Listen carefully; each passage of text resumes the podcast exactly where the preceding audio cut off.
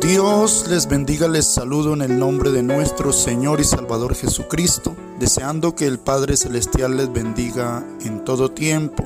El pan del cielo para hoy, vamos a tomarlo del libro del profeta Ezequiel, capítulo 37 y el versículo 14 que dice, y pondré mi espíritu en vosotros, y viviréis, y os haré reposar sobre vuestra tierra, y sabréis que yo, Jehová, hablé, y lo hice, dice Jehová.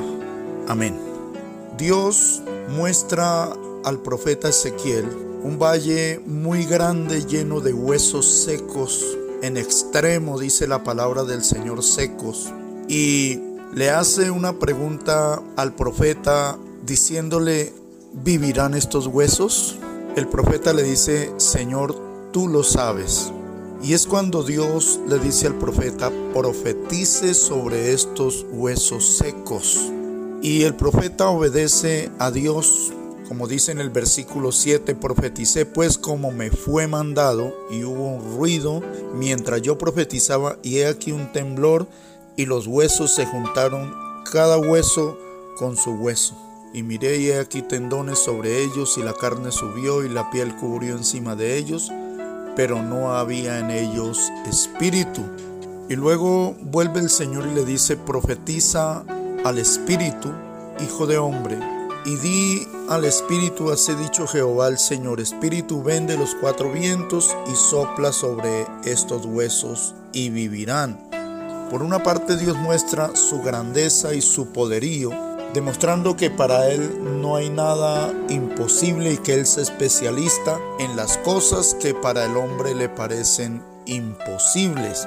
Y en el versículo 11, el Señor le muestra al profeta de qué se trata todo esto que le ha mostrado, porque a través de esos huesos secos Dios le indica la condición en que se encontraba su pueblo, el pueblo de Dios.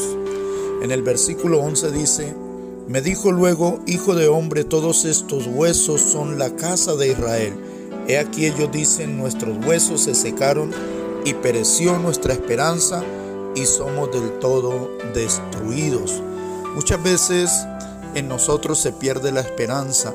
Muchas veces también nosotros como pueblo de Dios nos sentimos como esos huesos secos y pensamos que no hay salida, no hay esperanza, pero para Dios nada hay imposible.